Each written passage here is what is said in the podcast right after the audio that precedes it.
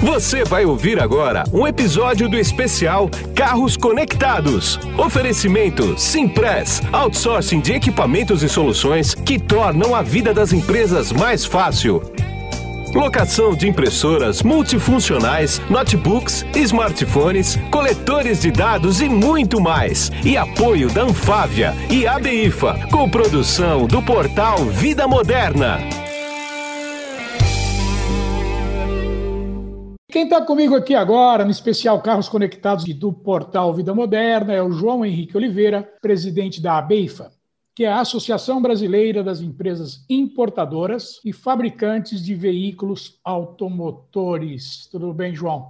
Tudo bem, Guido. Prazer estar aqui com vocês. Igualmente. Como é que você gosta de ser chamado? João, João Henrique, pode ser Henrique, pode ser João, como é que é? João, João tá ótimo. João tá ótimo. João tá Henrique, bom. mais quando minha mãe vai me dar bronca. é, por aí mesmo. Ah, tudo bem, tudo tranquilo. Ah, nós vamos bater um papo aqui sobre conectividade, tecnologia embarcada e eletrificação automotiva. E eu vou começar te perguntando o seguinte, João. Vamos falar sobre conectividade um pouquinho. No que, que os carros importados se diferem dos fabricados no Brasil quanto à conectividade? Bom, a maioria dos importados começou com soluções de conectividade primeiro, né? É, a gente veio já, já trazendo as soluções que, que estavam presentes em outros países, e hoje as, as grandes diferenças são no, no formato como esses carros conseguem trocar informações com as montadoras a gente consegue já, já ter possibilidade de até fazer algum tipo de diagnóstico remoto, por exemplo, entender o que está acontecendo com o veículo. E, além disso, fazer todo tipo de conexão com o veículo para auxiliar o, condutor. Então, é, isso é muito útil em situações de emergência, por exemplo. Se você tem um disparo de um airbag ou mesmo uma desaceleração num nível acima do, do, do parametrizado como normal, a, a, central de monitoramento já é avisada e, e essa central entra em contato com o veículo automaticamente para descobrir se está tudo bem com os ocupantes, se eles precisam de algum auxílio. Então, esse tipo de, de interação mais ativa é uma, uma grande etapa da, da conectividade. Fora todos os sistemas de interface homem-máquina que que nos importados acabam aí tendo soluções mais avançadas do que os, os veículos que, que são produzidos aqui no Brasil, né? Entendi, é, faz sentido mesmo. Agora, a, toda a parte tecnológica de qualquer aparelho e carro não é diferente, tem que ter algum tipo de upgrade de tempos em tempos, né? Como é que eles evoluem? É de acordo com a demanda dos consumidores ou as as novas tecnologias que vão surgindo no desenvolvimento da indústria, elas são adicionadas à medida que elas vão aparecendo? É, a indústria veio muito na característica de tentar ver o que era a demanda do consumidor e reagir à demanda do consumidor, algo que, que no passado acontecia de forma mais comum. O que acontece é que quando a gente olha para o mundo hoje, a gente percebe que o, o consumidor muitas vezes tem esperado ser surpreendido. Então, ele espera muitas vezes que uma, uma marca crie algo e ofereça para ele muito antes dele imaginar que gostaria de ter aquilo, né? Acho que é a grande era inaugurada pela própria Apple, né? De, de mostrar para o consumidor que tem algo que ele nem sabia que existia, mas que ele vai gostar e vai querer, né? Então, Exatamente. É, né, esse tipo de expectativa, ela, o consumidor trouxe para o mundo do automóvel também. E hoje, mais do que uma reação a uma necessidade que ele já verbalizou, ele espera mesmo ser surpreendido e, e, e ser atingido por, por novas tecnologias que ele nem imaginava, né?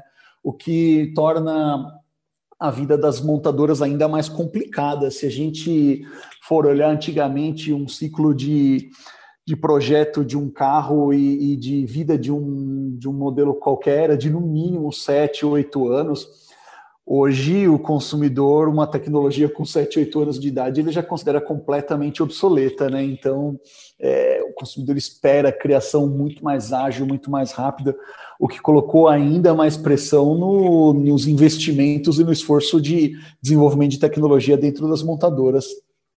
Exatamente. Você tocou na Apple, né? Deixa eu te, deixa eu te, te dar um exemplo aqui. Ah, no lançamento do iPhone, eu estava uh, assistindo o lançamento dele, né? E o Steve Jobs falou uma, uma frase que me marcou daquele momento para frente, que ele, quando ele lançou o iPhone e terminou o lançamento, ele falou assim, fizeram uma pergunta do tipo, você acha que isso vai vender? Né? Uhum. Ele falou assim, os consumidores não sabem o que eles querem comprar até você mostrar alguma coisa que vai mudar a vida deles. Aí a venda é certa. E é realmente Exatamente. o que você falou, né? Uhum. E, o, e o consumidor aprendeu isso com a Apple e quer. É, ele tem expectativa de que isso aconteça em, em, qualquer outro segmento que ele compre coisas, né? Exatamente. Então aí acaba, acaba ficando bem mais difícil, né? E, claro. Só que os investimentos são, são, são brutais por, porque são. automotivo não adianta, você precisa de muita validação, né? Pois você é. precisa de, de uma série de coisas, porque é uma máquina bem mais complexa do que um um telefone celular, né? E, ah, nem se fala. E a, a, a, a grande questão é que também a, a, o problema de uma falha em um, em um, equipamento desse é infinitamente maior do que uma, uma falha em um, em um eletroeletrônico, né? No, no automóvel você tem que ter muito mais confiabilidade porque está envolvida a segurança das pessoas que usam, né? Então é e, do, e dos terceiros também que estão expostos ao trânsito. Então é, é uma equação bem complicada, mas não adianta a gente imaginar assim, né? A gente tem que entender que o mundo foi para outro lado, o consumidor quer outro tipo de, de padrão e é, cabe às marcas encontrarem formas de entregar o, o, o que o consumidor quer. Exatamente. Agora, o consumidor, principalmente de, de automóvel importado, que entra numa categoria premium, né?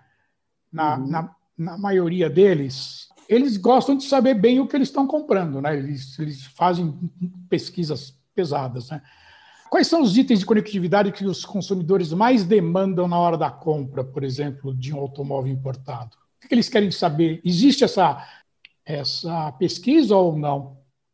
É, sim, uma, uma pesquisa geral para a indústria não, mas daí cada marca acaba conversando com seus consumidores e, e entendendo o que elas precisam, né? Isso. Na, na grande maioria, o que, que eu percebo hoje, a, a, conectividade no premium ela tem mudado já um pouquinho da, da questão unicamente de, de interface ali do, do homem-máquina, né? Então, já o, o, consumidor já toma quase que como mínimo que o carro se conecte com o celular dele.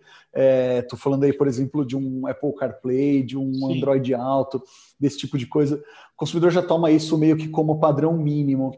Ele começa a, a querer coisas que hoje o hardware dos automóveis não está tão pronto para entregar, que é a questão de que ele, o consumidor gostaria de já customizar a tela, customizar os aplicativos, ah, da mesma forma como ele organiza o, o visor do celular dele. Sim, então, sim. É, esse tipo de coisa ainda é bastante congelado, mas é, é fruto dos grandes desenvolvimentos que vem para o futuro. Então, essa é a primeira parte em, em pura conectividade interface homem-máquina, né? E os, os consumidores, eles, no premium, pelo menos, eles já, já vem com requisitos de coisas bem mais avançadas e fora desse lugar comum do Posso celular imaginar. espelhado no carro, né? É. Então já é muito mais voltado a querer comandar o carro remotamente, a querer ter todo esse suporte em situações de emergência que eu te contei lá atrás, de uma é, de um formato onde uma central monitore seu veículo e possa cuidar de você se você perder a consciência lá dentro, por exemplo. Então, é, é esse tipo de conectividade voltada à segurança e voltada à comodidade. É, te dou outro exemplo de, de comodidade. É, você poder dar partida remota do seu carro de qualquer lugar, ligar o carro Sim. com o celular. Essas são as coisas que o consumidor começa a a querer cada vez mais e que fogem um pouquinho do lugar comum de espelhar a tela do celular no, no carro. Entendi. Ah, Para a gente terminar essa parte de tecnologia, vamos falar um pouquinho de tecnologia embarcada agora. Ah, que ela é bastante importante, né? Quer dizer, é, seria quase uma tecnologia que o usuário não vê, porque a tecnologia de tela, a conectividade está ali na tela, ele toca nela e tudo mais, né? Agora, e, quanto às tecnologias embarcadas, desde o módulo central do carro até a segurança? Existe uma grande diferença dos importados para os nacionais, né? Isso é nítido, né? É, exatamente, principalmente porque quando você olha para a padronização, esses carros importados normalmente vêm de locais onde a legislação não, não permite o padrão mínimo que, que existe aqui no Brasil. Então, Sim. carro produzido aqui no Brasil, ele, ele acaba atendendo um padrão bem mais é, abrangente, bem mais é, maleável, é, coisa que na, na Europa, por exemplo, seria impossível, né? Pois é. A gente olha para até as próprias, a gente vê, por exemplo, um assunto super novo, né? Agora, no final de outubro, saiu uma nova regulamentação do Denatran, postergando os compromissos de segurança que, que os automóveis deveriam cumprir aqui no Brasil, é, postergando em mais dois, três anos. Então, pois é. isso é. acaba abrindo ainda mais essa lacuna que existe entre o nacional e o importado, né? Porque o importado vem de locais normalmente onde é impensável produzir um carro sem essas tecnologias, né? É, sem dúvida. Mesmo sem que eu dúvida. queira virar para uma matriz da importadora e dizer, ó, oh, o carro aqui no Brasil, nenhum dos meus concorrentes nacionais tem esse equipamento, então eu queria ter o carro sem esse equipamento também para ficar mais barato e ficar mais competitivo. É virtualmente impossível, é né? Impossível, Não é. Forma de fazer isso. Então é essa é uma das, das coisas que a gente, a gente tem, inclusive, como bandeira dentro da BIFA, né? Então, a, a BIFA a gente tem como uma, uma associação que, que nasceu justamente para apresentar para o consumidor brasileiro o que existe de mais moderno nos, nos principais polos produtores de automóveis, né? Principalmente por esse contraponto, né? Por isso que é, é importante a gente ter essas marcas que importam para o Brasil, Sim. porque é, força a indústria nacional evoluir com mais velocidade e também dá mais opção de escolha para o consumidor se ele quiser algo diferente em, em relação a essas tecnologias, né? Claro, e toda evolução passa pelo espelhamento em algo melhor e superior do que você está acostumado, né? Com certeza, isso é crucial. Exatamente. Vamos entrar agora num assunto que é um assunto que está movimentando bastante a indústria, que eu sei que você gosta também, que são os híbridos e elétricos, né? Ah, qual é que é o percentual entre carros híbridos e 100% elétricos que e a combustão? São três, na verdade, os híbridos, elétricos uhum. e a combustão correspondem às importações. Existe esse número? Foi feito esse estudo já ou não? Eu sei que a combustão deve ganhar muito mais, né? Mas qual é que não, é? A, a combustão, sim, para você ter ideia, e é algo bastante curioso, né? Hoje, a, as marcas que a BIFA representa, são 15 marcas hoje no Brasil, hum. elas respondem por 3% do volume de vendas de automóveis no Brasil. Então Puxa, é um, é um volume grande, bem. É, exatamente, 3%. Mas quando a gente olha o, os veículos híbridos e elétricos importados ah. pela BIFA, ah. é, o nosso volume corresponde a 50% do, do volume vendido no Brasil de híbridos e elétricos.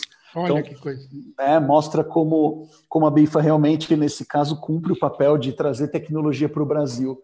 Quando a gente olha em termos de de vendas aqui no Brasil ainda é muito pouquinho o híbrido elétrico. Sim. Então é para você ter ideia, as marcas que mais vendem, elas devem vender por ano aí uns uns 7, 8 mil veículos é, desse, desse tipo, quando a gente olha que o, o mercado total é quase 2 milhões de veículos no Brasil, né? Então, pois é é um número muito pequeno ainda. Isso nos híbridos. Se você vai para os elétricos, a gente tem, acho que o, o veículo elétrico esse ano, o modelo individual mais vendido no Brasil, vendeu menos de 100 carros. O, é. o campeão entre os elétricos. Então é, é um mercado que ainda precisa ser muito desenvolvido por, por uma série de questões que a gente pode continuar debatendo aqui, né? Mas, mas é, um, é um mercado que tem muito futuro, é muito promissor, isso sem dúvida. Exatamente. Uma analogia que eu costumo fazer quando me perguntam sobre isso é o seguinte: foi assim, bom, logo que foi lançado o automóvel, você acha que vendia mais charrete ou mais automóvel? Obviamente, durante um bom tempo vendia mais charrete, né? Com certeza. até, o carro, até o carro se firmar. No elétrico para combustão, eu acho que é mais ou menos a mesma coisa, entendeu? Tem que vai devagarinho, devagarinho, de repente a coisa vai explodir. A hora que. Concordo com você, e, e além disso, as, as sociedades vão ficando cada vez mais restritivas na questão de emissões, e, e, isso vai forçando com que a migração se acelere, né? Então, claro. os próprios híbridos eles tomaram força na Europa porque já é muito difícil atingir o nível de emissões que a Europa exige é, usando um carro só com modo combustão, né? Então Exatamente. isso isso é assim. Se a gente olha para a Europa, por exemplo, vários países já, já decretaram que a partir de 2040 vai ficar proibido a venda de, de veículos a combustão. Então, é, a Europa já imagina que dentro de 20 anos ela vai se tornar um local com 100% de mobilidade elétrica. Sem dúvida. Agora, dá para ter uma ideia qual é que é o percentual? Percentual não.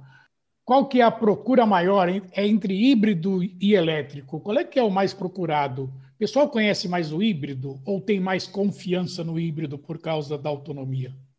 Hoje, de longe, a maior procura é no híbrido. É, o elétrico, só pessoas assim que são muito, vai quase que dizer na frente do, do seu tempo, pessoas que querem realmente experimentar algo completamente diferente. Mas a maioria entra no, no, no mundo dos híbridos porque quer ter uma experiência na eletrificação, mas ainda tem aqueles receios de ter um carro só a, a, movido a eletricidade que possa ficar na mão, né? Então, eles sabem que a infraestrutura ainda é, uma, é, é um grande gargalo para a adoção de um tipo de carro assim. E, e, quando você tem algo combinado, né, o híbrido, o consumidor fica tranquilo porque ele pode andar a maior parte do tempo é, com o motor elétrico, mas ele sabe que se a bateria terminar, ele tem lá o tanque de gasolina dele e que em qualquer esquina ele encontra um posto de gasolina, se reabastece e vai embora, né? É, ao passo que com, com o elétrico já, já começa a ficar mais difícil. Então, é, muita gente faz isso. Só que quando a gente conversa com consumidores que compraram um carro híbrido, isso é bem, bem legal. É, na, na, uma das pesquisas que eu tenho, é, a gente entende que 86% dos consumidores que compraram um carro híbrido eles dizem que, em hipótese alguma, voltam atrás na tecnologia. Então, eles não voltam mais a consumir um carro que é somente combustão. Eles ou ficam num, num híbrido novamente, ou eles vão tentar provar o que é um carro 100% elétrico. Então, Sim. é. Eu tenho, eu tenho ouvido bastante que o, o, o, híbrido ele é como se fosse uma porta de entrada, é um test drive para um carro elétrico. Uhum, né? Perfeitamente, eu, eu concordo. É, e eu já ouvi isso bastante. Agora, o carro elétrico, é, ele tem um. Não vou chamar de problema, porque carro elétrico não é um problema, é uma solução. Mas uhum. ele tem uma desvantagem inicial, que é a autonomia dele, né? Que fica em torno de 400 quilômetros, aí, um pouquinho mais, um pouquinho menos, né? Como é que a indústria está se movimentando para aumentar isso, hein? É, eu acho que essa pergunta é bem interessante, eu tenho refletido bastante sobre, sobre ela, né? Primeiro, acho que o desenvolvimento de, de baterias ele vai ser brutal aí pelos próximos cinco anos. Acho que tudo que a gente conhece hoje em termos de bateria vai ser modificado. Eu Sim. arrisco quase a te dizer que a gente enfrenta algo com as devidas proporções parecido com uma lei de Moore é, para as baterias. Sim né? Ou seja, se você olha ano a ano, as baterias caem de custo de, de 10 a 15%, ah. e elas aumentam a capacidade de carga para o mesmo custo. Então, é bem parecido com o princípio de lei de Moore, né? É, é, e, e eu acho que em cinco anos essa revolução vai ser brutal. Hoje se procura cada vez mais densidade de carga nas baterias, para que você, com o mesmo peso de bateria, possa ter mais, mais potência na bateria, né? mais capacidade de carga. E, e isso faz com que você afete a autonomia do veículo positivamente pelos dois lados, né? Porque Sim. o carro está tendo que arrastar menos peso, então ele está usando menos energia para mover peso do carro e também ele está tendo mais capacidade de carga dentro daquela bateria. Então a, a evolução da autonomia ela, ela acaba ficando multiplicada quando você tem esses dois efeitos. Eu acho que outra coisa que, que precisa acontecer também, e, e as montadoras elas estão criando infraestrutura nesse sentido, é, é, também precisa ter um pouquinho de mudança no hábito do consumidor e, e, na, né, e na forma como ele encara todo esse mundo novo.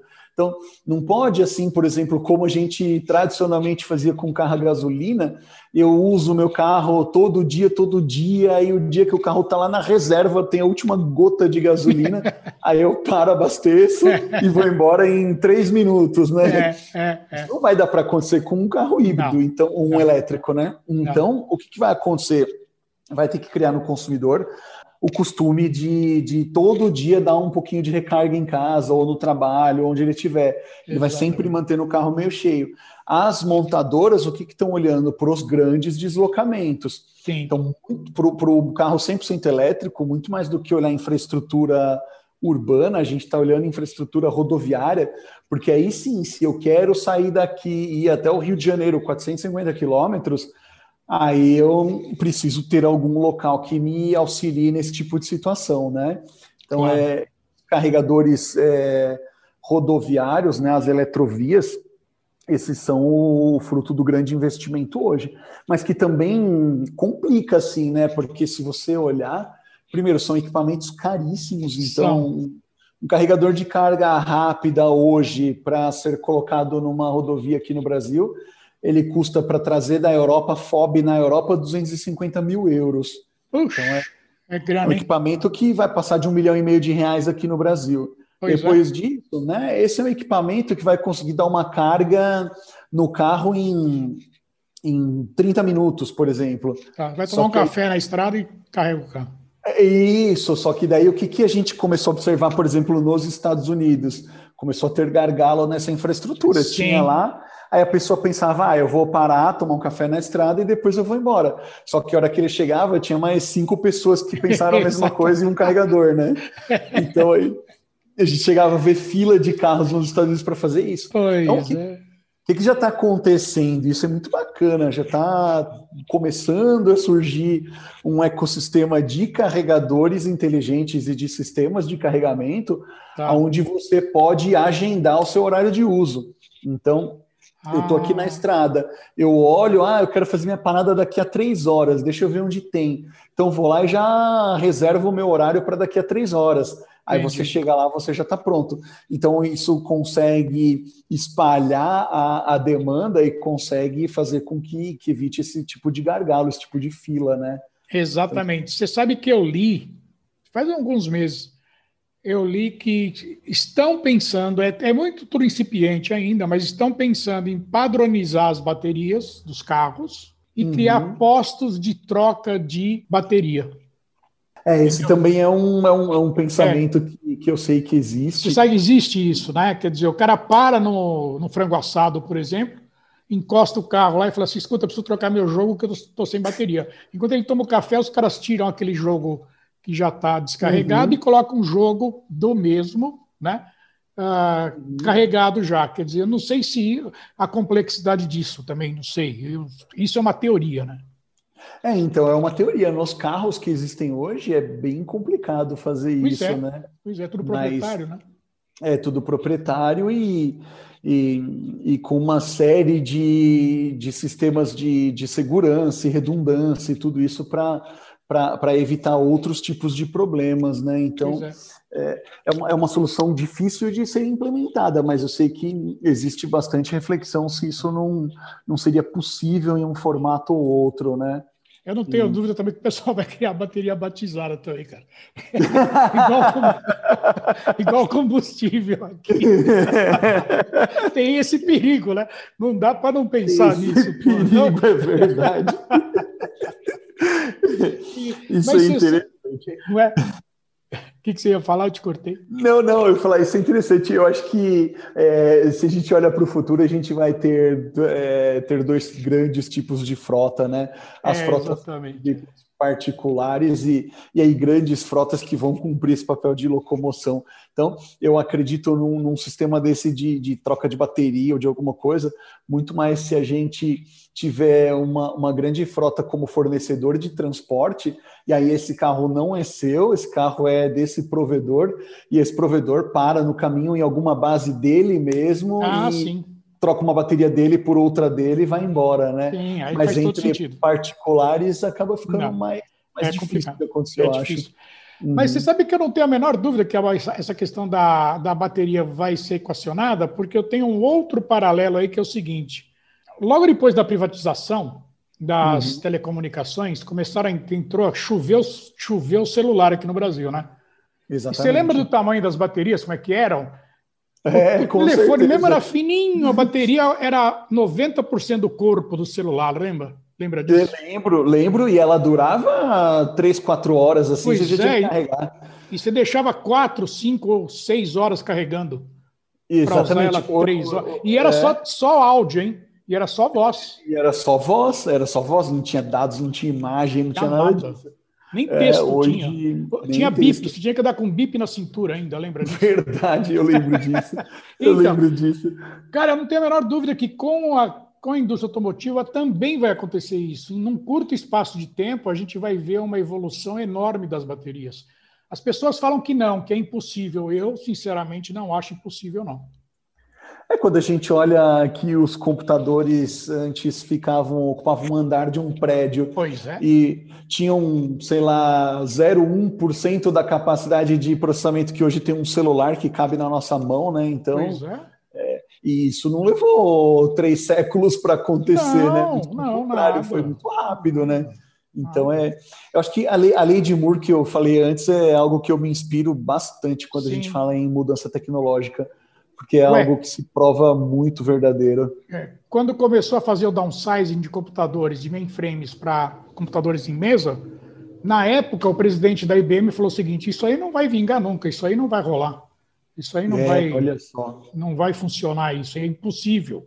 Olha o que, que virou. É, Quer com dizer, certeza. Né?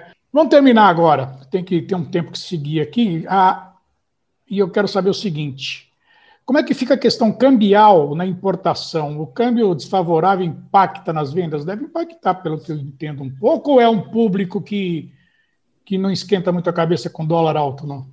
Impacta e muito, Guido. E aí, quando eu falo como a BIFA, a gente tem que lembrar que na BIFA eu tenho as marcas premium, que competem num, num, segmento onde realmente tem um pouco menos de elasticidade de, de preço, porque é um consumidor que ele não está muito disposto a, a fazer um downgrade do carro dele para claro. uma outra opção que não seja importada. Só que eu também tenho na BIFA marcas que, que competem diretamente com produtos fabricados aqui no Brasil, né? Sim. E para todas essas marcas, em maior ou menor grau, a desvalorização cambial tem feito muito mal para essas marcas. São marcas hoje que que passaram grande parte desse ano de 2020 sobreviveram com os estoques que já estavam importados com um câmbio um pouco mais favorável. Sim. Então, por isso que a gente não vê uma queda muito grande no mercado. Teve até alguns meses, é, setembro, por exemplo, agosto, setembro, que a gente observou até uma aceleração na venda de importados. Sim. Mas isso muito mais por um senso de oportunidade do cliente, porque ele, ele, sabe, né, ele sabe que ele quer ter esse carro e ele sabe que o dólar está disparando, quando o estoque for reposto, o carro vai ficar bem mais caro. É. Então, o cliente procura antecipar sua compra para poder se valer dessa situação.